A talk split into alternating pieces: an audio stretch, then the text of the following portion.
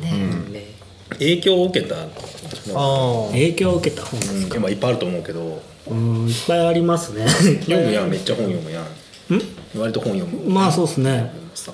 でもねな僕影響を受けることは嫌いじゃないタイプなので 何何にからも影響を受けてるんですけどなんか今につながってるなって思うとさっきちらほらちょっと見てたんですけど、あの一番今につながってるきっかけのやつがあのちょっとねこのちぐはぐ角からちょっとずれるかもしれないですけど、うん。絵本なんですよ。絵本がかなり僕の今ここういう仕事しようと思ったの最初のきっかけになったのがブルーノ・ムナーリという人の「あの霧の中のサーカス」っていう絵本があるんですね。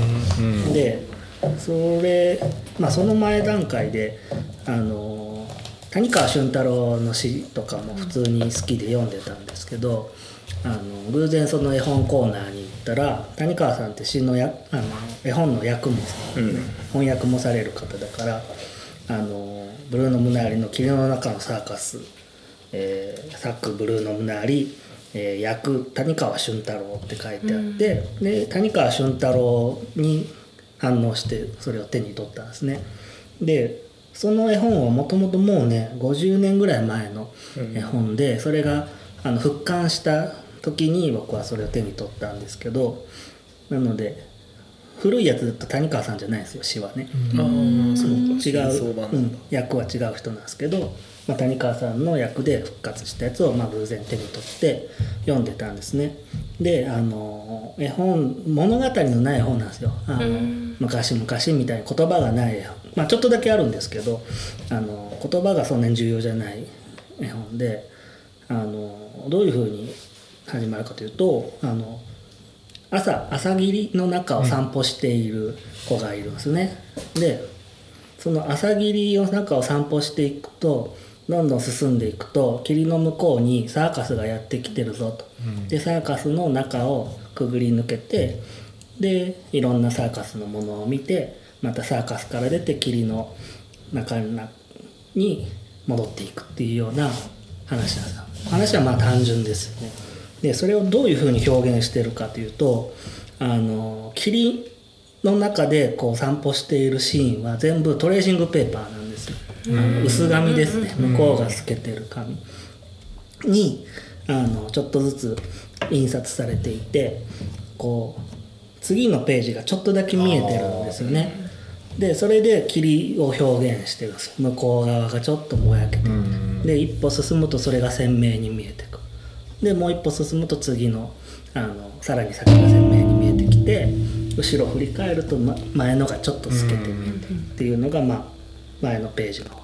でどんどんどんどんそれを進んでいくとサーカスは明るい世界なのであのちょっとずつ色がこう見えてくると。明るい色が。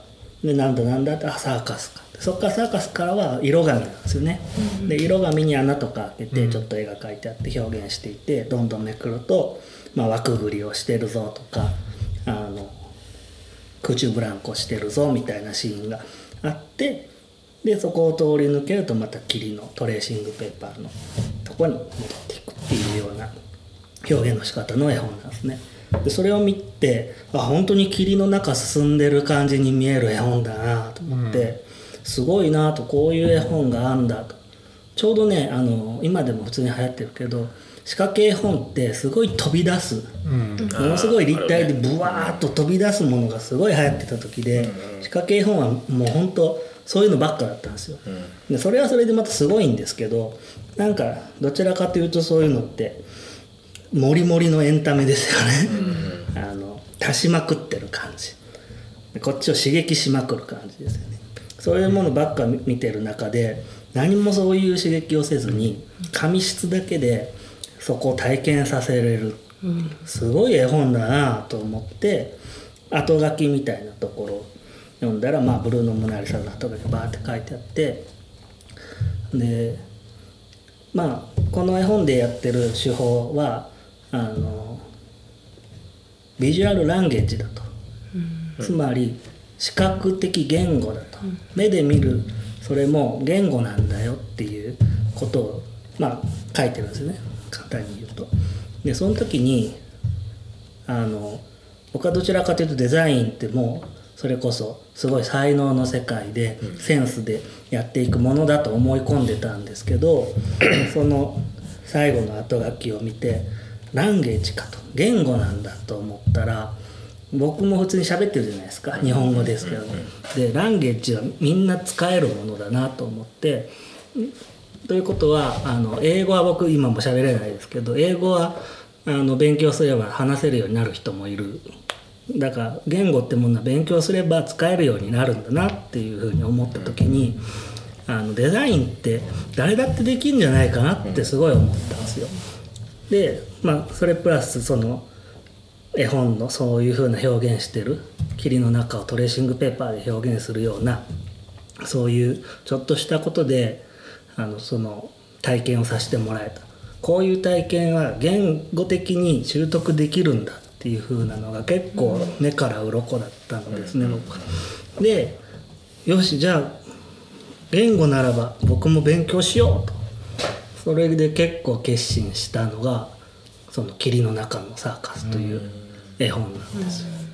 だからこれはあの結構単純ですよ。あのさっき言ったように足し算のあれじゃないからすごい単純な作りなんですけどあのその体験が分かるというか霧の中のサーカスだという体験が分かる作りなのでこれは僕にとって一番大きいですね。今のことをやってるのにつながってるっていう意味では一番大きい絵本です。多分ねその谷川さんの役のやつまた絶版になったとは思うんですけどまだ見つかると思います全然、うん、なのでぜひとも、うん。トレーシングペーパーなのは谷川さんの役のもの、うん、いや全部そうです。昔からです、うん、ああそうなんですそうイタリア人のデザイナーさんなんですけどブルーの、うん、っていうよりむしろデザイナーデザイナーですすごくデザイナーでプロダクトも作る人だし、ね、プロダクトすごく有名だ、それこそ成功者さんでもちょっと扱ってた気がする。と思う、で絵本もすごく力を入れてた人で、その霧の中のサーカスもそうですけどあのまあもうちょっと、まあ、簡単に言うと単純な本もいっぱいあります、あの大きいものの中にちっちゃいものがどんどん入って、マトリョーシカみたいな感じで、あのページをめくっていくような絵本とかもあるしあとなんだっけなブルーノ・ムナーリの機械だったかなっていう本があって結構若手の時にやってるんですけどそれもまあ絵と言葉でちょっと表現してるんですけどあの役に立たない機械をちゃんと解説つけてあの書いてるみたいな、丸1ここに火をつける。その火が当たると風船が割れる。風船が割れるとこうなる。こうなってこうなって魚に餌があげれますとかっていうような機械をそういう図解付きで書いてるみたいなすごいユーモアのあるあのすごい頭の柔らかいデザイナーの方のなので僕はもう本当にその人のデザインを目指そうそういうことを今日本でもやりたいなと思ってデザインの勉強しようと思ったのですごくあの、うん、影響を受けた絵本ですね。後で後で見ていいですか。う。ちのアトリエ来たら見れます。宣伝。そのデザイン的な、あのうん、いろいろ意味は含まれてると思うんですけど、うん。うん、今のあの絵作りにはそういうデザインっていう言葉で、うん、えーと、説明っていうか、はいはい、なんかあのデザインっていうキーワードは出てきますあ僕の絵ですか、うん、結構大きなくくりで言うと出るかなと思うんですよね。あの絵一つ一つのあの手法とかそういうことでは出てこないんですけど、デザインってなんだっていう話になってくるとやっぱ何て言うんですかねすごくこうよく言われるのは問題解決をする術だっていうふうなことを言うと思うんですけど、まあちょっとその言い方って硬いなと思うんですけどあのよりよくするものってことですね、きっとね問題解決をもっと柔らかく言うと今日という日を明日より良くしたいねっていういつもある暮らしをちょっとでも気持ちよくしたいねっていうようなこことがすごく根本というかねあの単純なところにあると思うんですけど。それで言うと僕の絵はあのずっと言ってるんですけどお家に飾ってほしい絵なんですよね。絵にもすごいいろいろ役割はあると思っていて、うん、あの本のね表紙とかになるような絵もあればそれこそポスターみたいな感じで広告物として広く人にの目を引くための絵もあるしもっともっとこうコンセプチュアルであの美術館とかに飾られたりとか公共施設に置かれたりしていろんな人の目に触れて生きてくる絵っていうのもあると思うんですけど絵の役割ってそれだけじゃなくてお家の中でもきっと役割はあってこの絵が1枚その空間にあるだけでなんか自分の暮らしを好きになれる気がすると。すごく感覚的なことですけどなんかそういうふうなもののあの役に立てばいいなと思うんですね。だからそれこそ器をねあのいつも使ってるあの100均のグラスからちょっといいグラスに変えてみようかなとかいうこともするわけじゃないですか。100均のグラスが悪いって話じゃなくて。でそのあのちょっと頑張って買ったグラスがなんかすごく愛らしいと。ほんならその食卓がちょっと昨日より気持ちよくなってる気がするっていうのも大きく見たデザインが働いてると思うんですね。だから僕の絵はそういう意味であのちょっと暮らしが気持ちよくなるかもしれないっていうそういうところにを目指してやってるのでそういう意味ではデザイン的に描いてるかなと思います。なんかアートアートみたいな感じで言うとやっぱ自己表現とか、どちらかというと最近の現代アートだと問題提起型というかね、なんかそういうようなこと言われますけど別に何も問題を訴える気はないですし僕自身を人に見せつける気もななく飾ってくれる人の暮らしがちょっと良くなればいいなっていうようなそういう見方からするとデザイン的に作ってる絵なんだろうなとは思いますね。うん、うん、はい。はい。いい話あありがとうございます。なんかあのミハイル・エンデがいい芸術っていうのは、あのなんだろう少し見た人を少し健康にするものだっていうことをなんかの本で書いてて、まあ、でもそれはどっちかっていうとなんかこう毒を持って毒をせずじゃなくてホメオパシー的な意味合いを持ってる表現だったと思うんですけど、なんかあの熊野さんの絵って題名とかちょっとなんかこう孤独感とか寂しさとか伴ってるものがあって、なんかそれがちょっと染みてくる時があって、私多分あの買った時も結構心が弱ってる時に、買ったのが今なんかそう今の状態で見るのとその時とちょっとまた違う見方もするんですけど、なんかそれがこう染みてきて、こうふわっと、なんか生活の中にある感じがいいなと思って。タイトルが結構そうなんか。そうですね。よく泣いてますよね。涙の話が、悲しみのことも書くし。なんかねそれもまあよくなるためにあの蓋をしてしまいたくないですよ、影に。光しかないのって何もないと一緒で、影があるから光もあるし、影があるからそこにいるってことが分かるのでなんかそういう悲しいとか寂しいとかいう気持ちをどんだけ幸せになっても僕は多分なくせないと思うんですよ。ふ普段からずっと泣いてるわけじゃないけど、なんかこうすごい幸せな家庭築いて家族に恵まれてっていうようなとか仕事もうまくいってもお金も何も困らないなってなったとしてもふとちょっと寂しい気持ちになる日があったりとか孤独感を感じる瞬間があったりっていうのはあの絶対あると思うんですよね誰だってね。それをいやいやそんな孤独がってんじゃねえよこんなに幸せなんだからって言って亡き者にしようとする方がすごくストレスが溜まっていくことで泣きたい時はというか寂しい時は寂しいでいいじゃないと。あなたと同じように寂しがってる人は世界中にいますよっていうのをだからあの安心して寂しがりましょうっていうのを含めたいんですよね僕は。それを認めたいというか僕自身に対して認めたいし。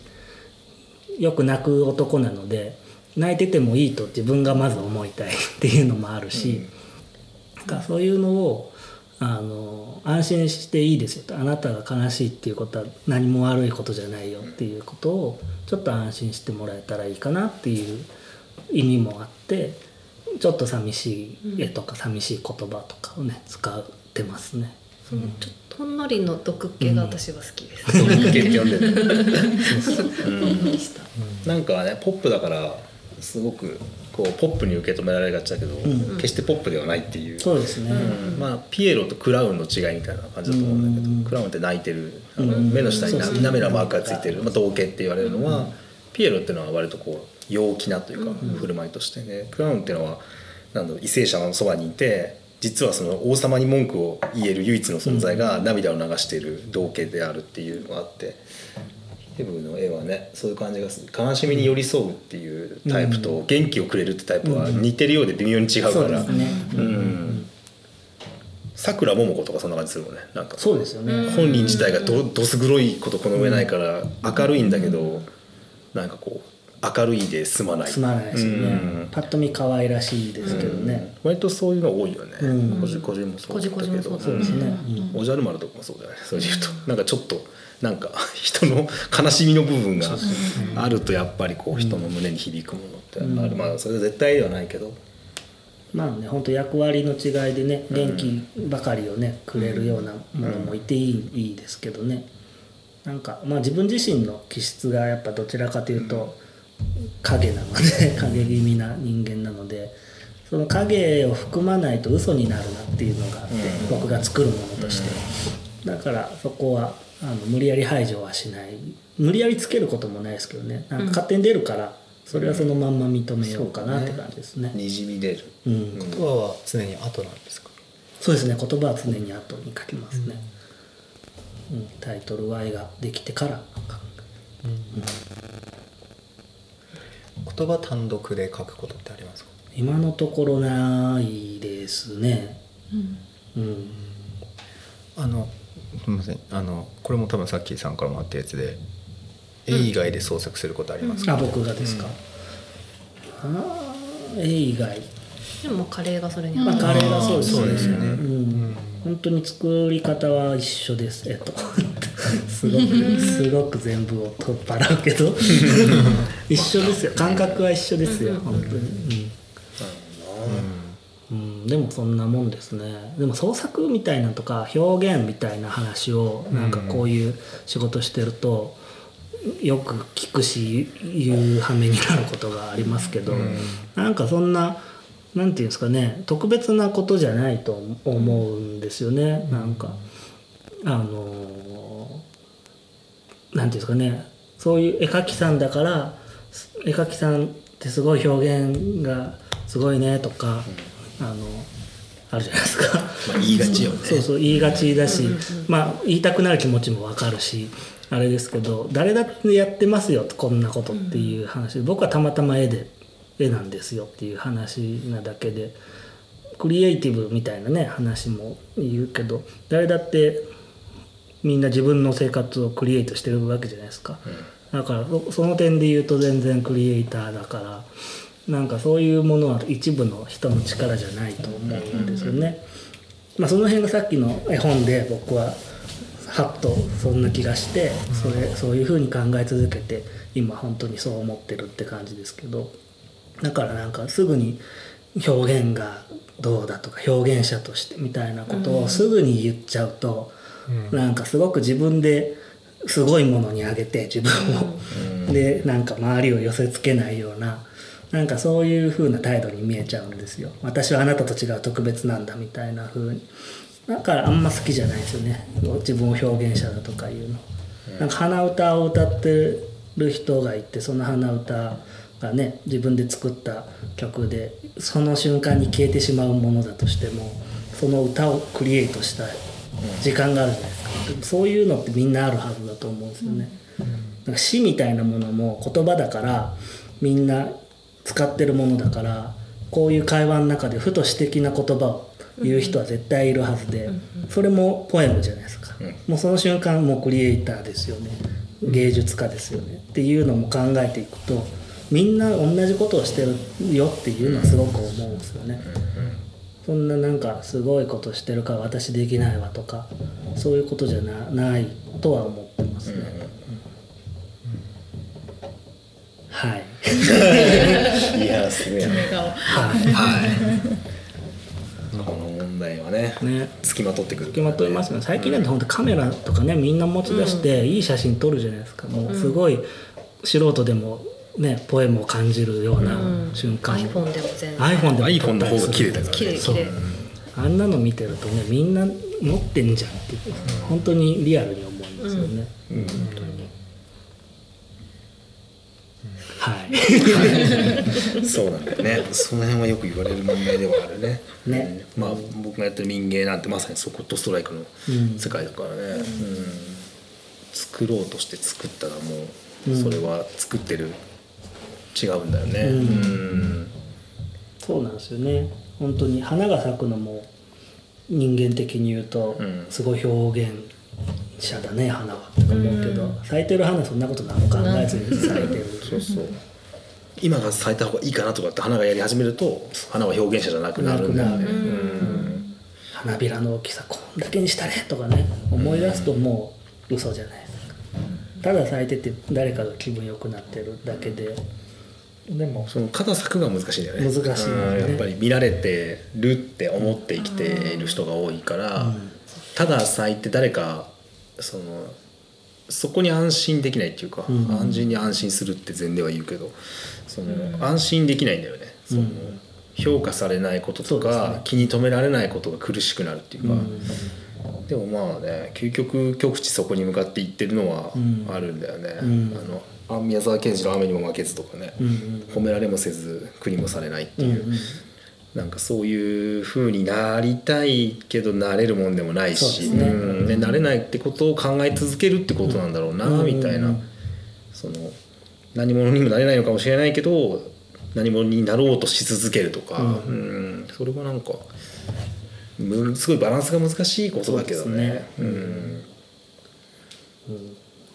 民芸でもその生活の伴侶みたいな言い方をよく柳はしてて、その離れたくても離れられないもので生きてるとあって家族とか、うん。土地とか、まあ昔は特にだったと思うけど、まあ、今でも結局離れられない、うん。なんかそういうものの中にこそそのその人がその人でなければいけない理由とか、まあ工芸で言えばその材料の必然性みたいな、裏の山で大量に取れるからとかめっちゃ水がきれいだから染め物やってるとか、ね土が取れるから焼き物やってるのにそのめっちゃいい土があるんだけどいやでも自分は染め物をやりたいからって言って、それをこう無視してやろうとするとどうしても苦しくなっていくよねみたいな、そこはある意味でこう何かを成し遂げるための努力の苦しさと、何かを受け入れるための苦しさは、実は結構正比例しててそんなに違いがないというか、あの受け入れる苦しさと成し遂げる苦しさっていうのがあって、どうしても成し遂げる方にばっかりこう、ウェイトが向いてて、普通にやってるっていうことはあまりこう評価の対象にならないから、うんそうですね。まあそういう世の中なんだけど、うん、うん。なんかね本当一億総活躍っていう言葉もまさにそれで、なんか活躍しないと活躍してないみたいな輝かないといけないみたいな。そうなんだよね。その後ろにものすごい数のそれを支える人たちがいて、うん。それは別になんていうかこう七光ではないわけじゃない、うん一郎は急に一郎になったわけじゃない、そのすごいたくさんの人たちとかがいてそ、のいいいいことも悪いことも含めて影響の中でなんか、ね、そういうのを言い出すとね結局コミュ力がある人しか残れなくなっちゃうから、うん。そうなんですよね。うんまあ本当にこのそれこそアートの世界だとアウトサイダーアートってね、よく言われるもの。まあすごく狭く言うと障害者アートみたいなところでの話になってくると障害者の人たちがまあどのようなコミュニケーション体系を取ってるかっていうのはやっぱリアルには分かりきれないじゃないですか、我々は。だけど確かに何かでコミュニケーションを取ってるで僕たちが言うところのコミュニケーション能力でもって生きてるわけじゃなない中で素晴らしいものを作り上げるんですよね。でそその時のそれってさっき言った花が咲いてるのと全く同じ理屈で書かれるわけですよね。だからその人たちにとってはそれがコミュニケーションかもしれない。でもしかしたらコミュニケーションですらないのかもしれない。ただの痕跡なのかもしれない。ただそれが美しいと思う人たちがいる。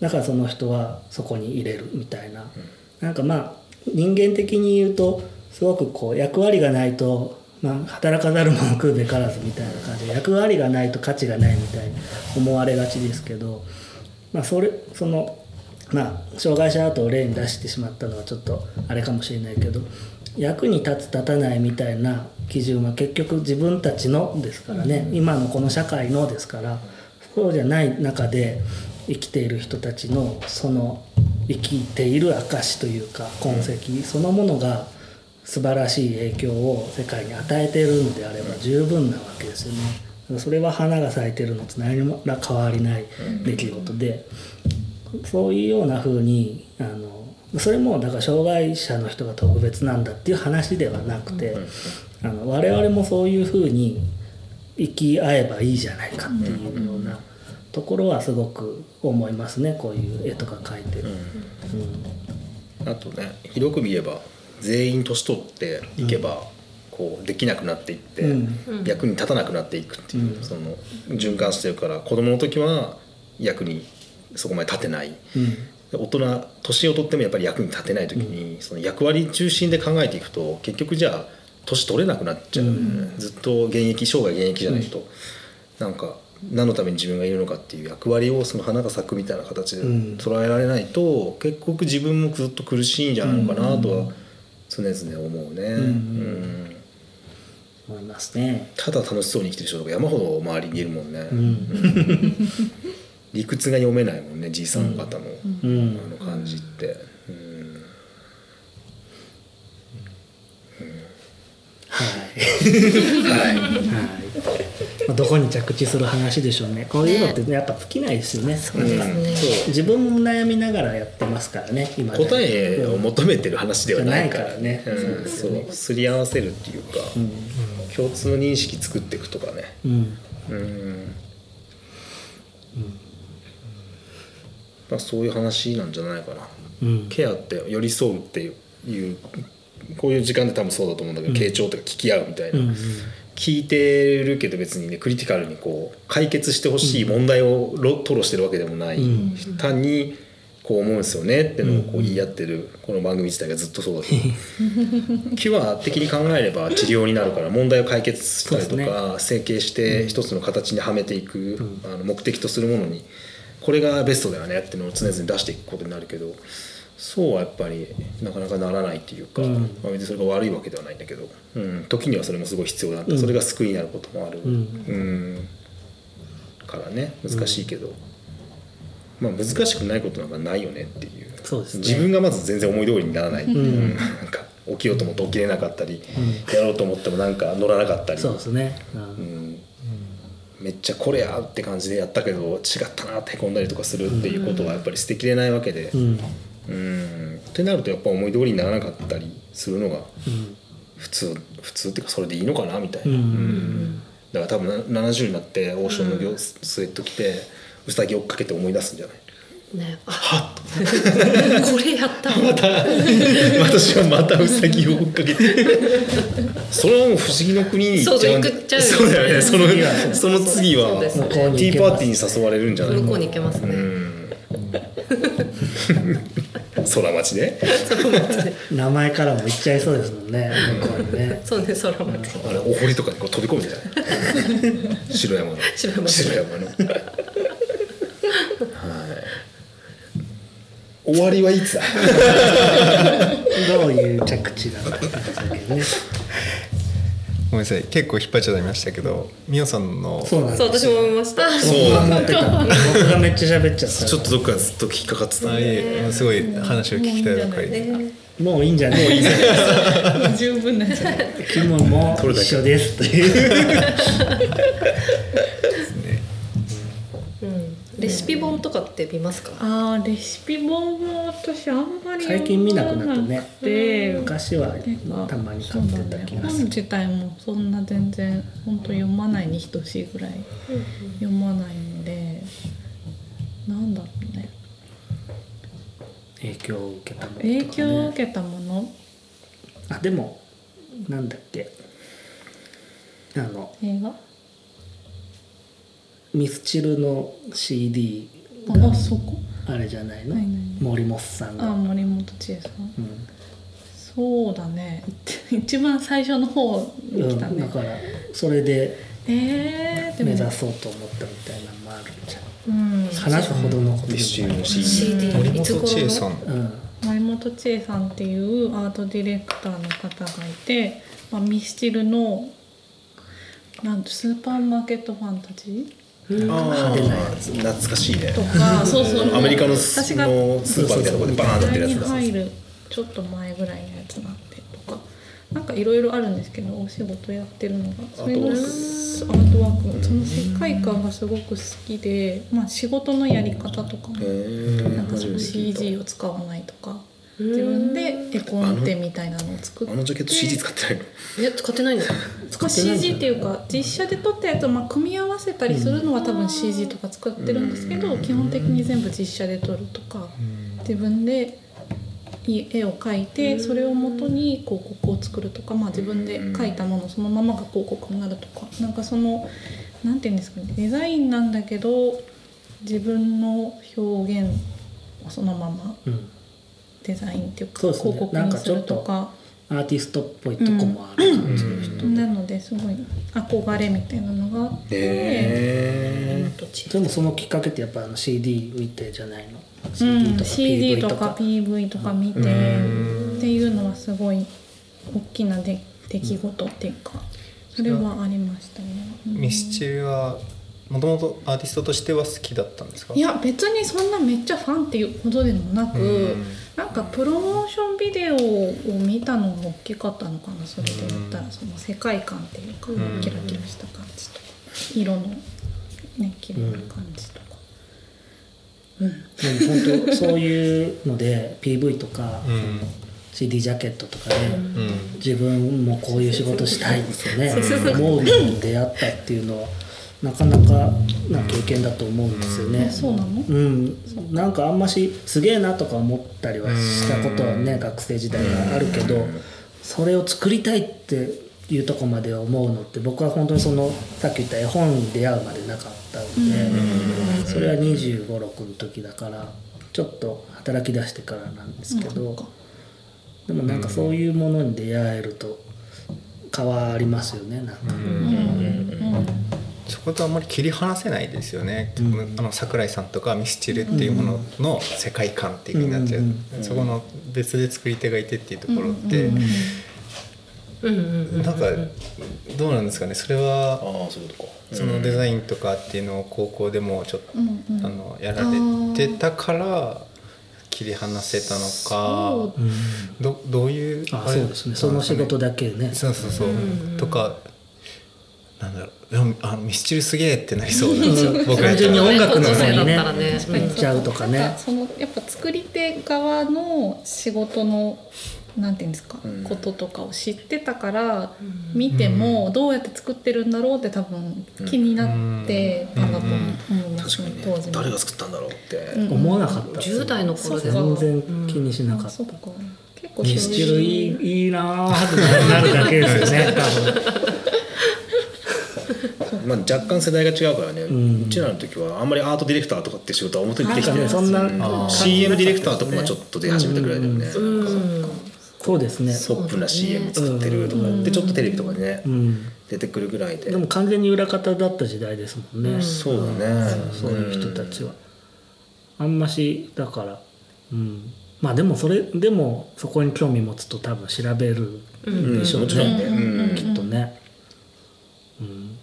なんか本当え映画とかって分かりやすいじゃないですか。映画があって、まあ、俳優も出とるからすぐ分かるし、うんうん監督監督もね、うんすぐ調べたら分かるから、映画作りたいっていうのは、うん。なんか思えそうですけど。映画はみんなで作ってる感じがあるからね、うん。でもなんか PV の監督っていうのって全然、うん。あの印象がなかった。意識を持たなかったからなんかそういうところにね目が向くっていうのは、まあ、そのアーティストとしてそっちにすごい力入れたりとかすると、すごく、まあ、シーガリンゴとか、うん明らかにこう PV のクオリティが違ったりとかすると誰がやってるんだろうってなるとこはあるけどやっぱりねそのアーティスト本人のクリエイトの方に目がいく、そうですよね、絵も多分、絵を見てそのギャラリーとか画廊とか、育ててきた人とかに目がいくやつなんてほぼ、そうですね、うん、その流通のこととか、あのキュレーターとかインストーラーとか,、なんかこのこの空間の展示の仕方いいなとこまでやっぱり、この絵いいなまでは言ってもなかなかね、そうですね、うん。そういうとこまで目向かないですよね、他方で今は生きやすい世の中なのかと聞かれるとわからないんだけども年取っちゃってて、うん、でもググりやすいっちゃググりやすい、うんググりやすいですよね、ウィキペディア便利。うん、調べやすくはなった気がするし、結構そういうクレジット出すようになった気そうがします。クレジット出すようになりましたよね。うん。だからちょっと YouTube とか上がっててもちょっと開けばね、うん。カメラマン誰々とかこう出てくるから、まあそうだね。圧倒的に PV を見れやすくなったよね、うちらのね僕らの世代だとあの特典でついてくるみたいな初回特典でついてくるやつでしか見れない、あともう MTV とかしか見れない。MTV とかなんかケーブルテレビ入ってるやつしか見れないとか。超レアなんですねライブ映像とか。今はね全バンバン、まあ、然見れない。特にコロナのこともあるけどバンバン見れるからね。うん、だから触れ合いやすくはなりましたよね絶対今の。そうだね。世界は広がったのかもしれないね。で自分で作れるようになったっていうのはすごいでかいですよねそれを、すぐにちょっと自分で手動かせてねパソコンがあればそこまで作り方までのアクセスの距離が圧倒的に近く近くなったはなったよと思う、ね、どうしたらいいか分かんなかったと思いますよ、自分が10代の時なんて、でも面白いのがそのももっと前はその距離が結構近くて、要は手で書いてるから自分も真似して模写すれば手でいけたのねその機械が入ってすごくこの専門的だった時代があって、今その専門性がさらにこう解体して専門的じゃなくなるっていう。そうですね。うん。本当そうですよで結局そう手でできるような要はあのライトルームとかがあれば写真の加工ができるとかが、とテクニックとして分かるようになってそれが秘匿されてた時代があって、技術職として、ね、うん。今あらゆるものがそのオープンソース化していくっていうのは似てるよねなんか。そうですね。ん。技法。版画なんて見て真似してね、うんすすったりできたし、そうですよね。だからそういう意味で言うと昔の人の方がすごい身近にそういうのを見見れたかもしれないですよね、うん。あと誰に指示するっていうのも非常に少なくて分かりやすかった、そうですね。分かりやすかった。何々派とかもあって、うん。きっとねあのそれこそ柳の本とか読んでて本とか書簡書とか読んでると「何々君が来るから今度連れて行くからよろしく」とか「何々君はその後ちゃんとやってるか」とかってめっちゃ切りかけてる感じとかって、まあ、今もあんまり変わらないんだけど、なんか実はいあのバブルの頃とかが一番そういう感覚がなかったのかもしれない。なんとなくね。だってその時そういう人がいたら先輩がもっといるはずなんだけど、いない、なんかその流れの中にいる先輩が全然いなくて、自分でやってきたっていう人にはたくさん会うんだけどそのもうちょっと上の人との間の世代があらゆる業界ですごく少ないっていう話をこの間、えーじゃあもう地元でデザインやってる人と話してて。面白い子なんかいなかったよって、みんな都会行っちゃって帰ってこないしみたいなのってあの一概に、まあ、世代間で見てるから上の世代ってそういうふうに見えてるだけなのではないかなとも思うけど、でもなんか広く見てもやっぱり少なかったんじゃないのかなって思うね、そういうなんか時間かけて作るとかそういうのはあまり受けなかったっていうか、もっとこうパッとバーンみたいな、やっちゃえよーっていうね、うんお金はあるからドーンみたいな。どっちかっていうと人間付き合いの方が大事みたいな、あのね電通さん。とか博報堂さんとかのこの付き合いの中でちゃんとお金作っていくことが大事だった時代もあったのかななんて思ったり最近した。うんはい。はい。でもなんでそれに惹かれたのかっていうのは確かに良二君がなんで建築に惹かれたのかとか聞いたことないけど、ね聞いたことなかったなと思って今。今今聞くなその話。今聞く。ないな。んで建築に惹かれたんですやかね。だって普通にしてたらさああれ工業高校だっけ？いや違います。だよね。普通科です建築？建築入った時ななんか作りたいなっていうのあったんですか？家とか住宅とかもっとでかいものとか、なんかそういうあこういう建物作りたいなみたいなねなんか改めて考えるとそういう完成形は全然なくって、うん。ただ平面図を、あの授業中に高校の時にすごいずっと書いてたのが楽しかったみたいな、そうなんだ。製図するのが好き。間取り考えたりとか取り考えるのが楽しかっそうだったんですね。うん、でもそれもあるよね。うん。うん、それかもしれない確かにちょっと高校生ぐらいだと部屋のレイアウトとか考えるの。考えます。なんか書いてね、書いちゃうベッドのベッド原ここにしてそうそうとかでちょっと豆だなで朝配置変えたりする豆だな模様替え。そうそう模様替えさせて。窓の方にベッド持ってそうそう持ってきて。やったやった寝にくいみたいな。出にくい。そういうことがあったんだ。その切り口から。そう誰かに憧れたとかじゃなかったんだうん多分一人も知らなかったと思一人も？うそう。建築家は知らず。しか知らずに。確かにそういう話あんまりしたことない。うん。でも面白いね。あの内装内装じゃないですか結局。そうですよね。その中のことがうんそうそうそう気になってん。行こうっていう感覚で建築を選ぶ人もいれば空間デザイン系のインテリアとかねそうね。なる人もいるし。まあ外から見るね、うん。アーキテクツってそっちの方から入る人もうんランドスケープから入る人もいる、いますし。ねなんか今学生時代にその完成しなかったわけがよくわかりましたなんか今。卒業制作が？卒業制作とかもそうだしあ課題とかでも完成さ結せれなかったな。るほど構完成させられないタイプだったんで。うんなるほどなでも未完の建築っていうかさ、うん。まあ、そんないいヒヤシンスハウスみたいに言うなんて話があるでもまあそういうでもそこのさよく言えばそのさすごくそういうなんかこう詰まってる感じ、ヒヤシンスハウスはちょっと極端ではあるけど。でもそういうのもあるわけで、で別に立体残さなくても、ディテールの部分で、もう今日の話してた最初のそのお客さんがいるかどうかみたいな話とかとつながると思うんですけど、あのうん。まあこういう意味出しちゃったらあれですけど吉島さんのあの、うん。吉島久兵衛吉島家住宅えーと吉島家の当主の本でその東大の同級生うん。で結構建築の有名な人から、うん。うん。あの彼は、えー、と締め切りを守らない タイプの人だったみたいな、め絵がめちゃめちゃうまいんだけど、あの締め切りを結構守らないで有名だったみたいなことを、そんな50年以上経って 言われるんだなっていうぐらいやっぱりそういう向こうに他者が行って作るものっていうことって結構大きいなって思うんで。あーまあそうですよね。特にね建築はね単価がバカみたいにでかいと。うん。いや、ね、建築家の友達っているけどすごいなと思うよだって。うん。そのクライアントからしたら一生に一回なわけで。うん。でできることを全力でやっても、まあ後から要は、自分の時なんでこれやってくれなかったのってうん。いう感性とかって絶対に言われるものであって家って特に、うん。うん。しかもその設計士とか建築士だけで家建ってるわけじゃないから、うん。そのね頼んだ工務店さんの下にいる設備屋さんが全然合わなかったりしたら変わってきたりとかうん。しちゃうっていう超複雑な作品なんだけど、まあ、それこそミスチルのって思われるでしょうね。あ 表にすごくこうバーンと出るから。ね。温度ただがコンクリート練ってるわけじゃないからね別に。そうですうねん。ああいうそそれに応える技術屋もいないといけないですからね。そうでそのその人がどこまでもついてって別にその専属でやってるわけでもないわけで、まああんだけでかかったらそうかもしれないけど、多分違うよね、うん。クライアントで、ね、お付き合いもあるから。うん。建築って本当に一番でかい。うん。金額的にはね生命保険張りに生涯で払う金額がでかいから、うん。でも面白いですよ。建築って建築学科みたいな感じで建築って聞くとどうしても外で見ちゃうというか、外外から考えちゃうけど、なんか中から生まれる外見っていうのもあると思うんですよね、中のことばっか考えた上、結果外こうなったみたいな、なんかそういう風なものってあんまし見かけない気がするので、意外とそ今からでもそういう そういう家建てたら面白いんじゃないかと思う自分の家建てるとかで一番起動するのかもしれないね、うん。あそうだよね。できるもんね自そう分で。ですね。